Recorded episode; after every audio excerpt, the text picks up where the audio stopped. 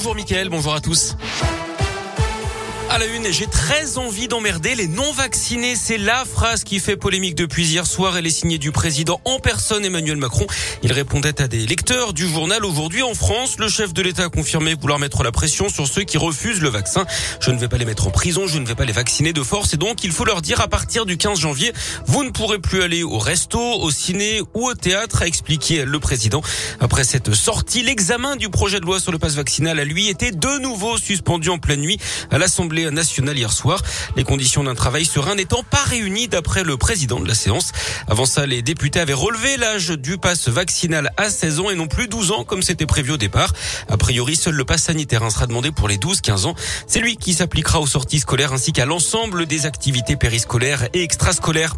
Dans l'actu régionale, un homme blessé par arme à feu à Lyon. Lundi soir, la victime s'est présentée à l'hôpital avec des blessures aux jambes causées visiblement par des plombs. Ses jours ne sont pas en danger d'après le progrès. Il a été entendu par la police. Une enquête est ouverte. Un violent incendie à Lorette, dans la Loire, hier après-midi. Une maison a été ravagée par les flammes. La propriétaire de l'habitation a été évacuée à l'hôpital après avoir été mordue par son chien qui a pris peur. Trois personnes devront également être relogées d'après le progrès. Une enquête est ouverte, mais l'origine du sinistre semble accidentelle. Les pompiers devaient maintenir le site sous surveillance toute la nuit. Le harcèlement scolaire deviendra-t-il bientôt un délit? C'est en tout cas dans une proposition de loi qui a été adoptée par l'Assemblée nationale début décembre. Autour des sénateurs de se pencher sur le texte, d'abord en commission ce mercredi, puis en Assemblée le 12 janvier. Sauf que l'article qui propose de créer un délit de harcèlement passible de 3 ans de prison et de 45 000 euros d'amende pour une ITT de plus de 8 jours a du plomb dans l'aile. Plusieurs sénateurs se montrent dubitatifs et ont rédigé des amendements pour modifier le texte.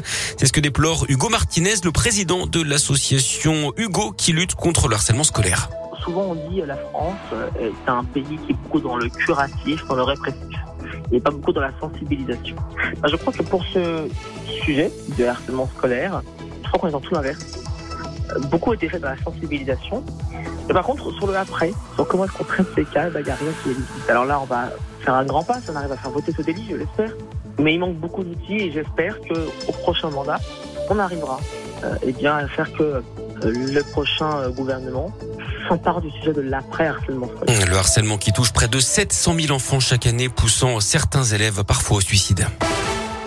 Du sport du foot avec le tirage au sort des huitièmes de finale de la Coupe de France. Hier soir, Saint-Etienne est plutôt bien loti hein, avec un déplacement pour affronter Bergerac, club de National 2, l'équivalent de la quatrième division. Plusieurs chocs à noter également entre clubs de Ligue 1. Lens qui a sorti Lille hier soir dans le derby du Nord jouera contre Monaco. À suivre aussi le PSG face à Nice, Lens, Brest et Nantes, Brest pardon et Marseille Montpellier. Match à suivre le 29 ou 30 janvier prochain.